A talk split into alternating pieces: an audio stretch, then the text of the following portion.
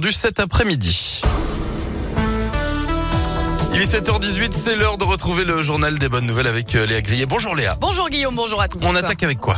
Eh bien, on commence avec ces 8 tonnes 5 de vivres qui partent vers la Turquie et la Syrie aujourd'hui. C'est un habitant d'Oulin qui s'est engagé à aider les sinistrés des terribles séismes du mois de février. Cet artiste rhodanien a lancé un appel à la solidarité et 5 mairies du secteur ont répondu présent. Ce jeudi, un semi-remorque contenant 25 palettes part donc de Vaux-en-Velin de l'entrepôt d'une d'une association lyonnaise.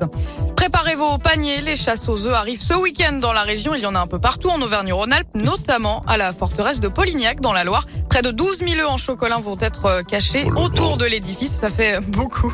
Trois chasses aux œufs sont organisées par tranche d'âge. Vous pouvez réserver vos places jusqu'au 8 avril sur le site de la forteresse. Et on continue. La SNCF va rembourser les usagers de cette, de, des abonnés TER de la région, pardon. Ils seront donc remboursés de leurs frais engagés pour le mois de mars. Un geste demandé il y a quelques jours par Laurent Vauquier, le président de la région, pour composer, compenser les difficultés de ces dernières semaines pour les usagers, notamment à cause des différents mouvements de grève.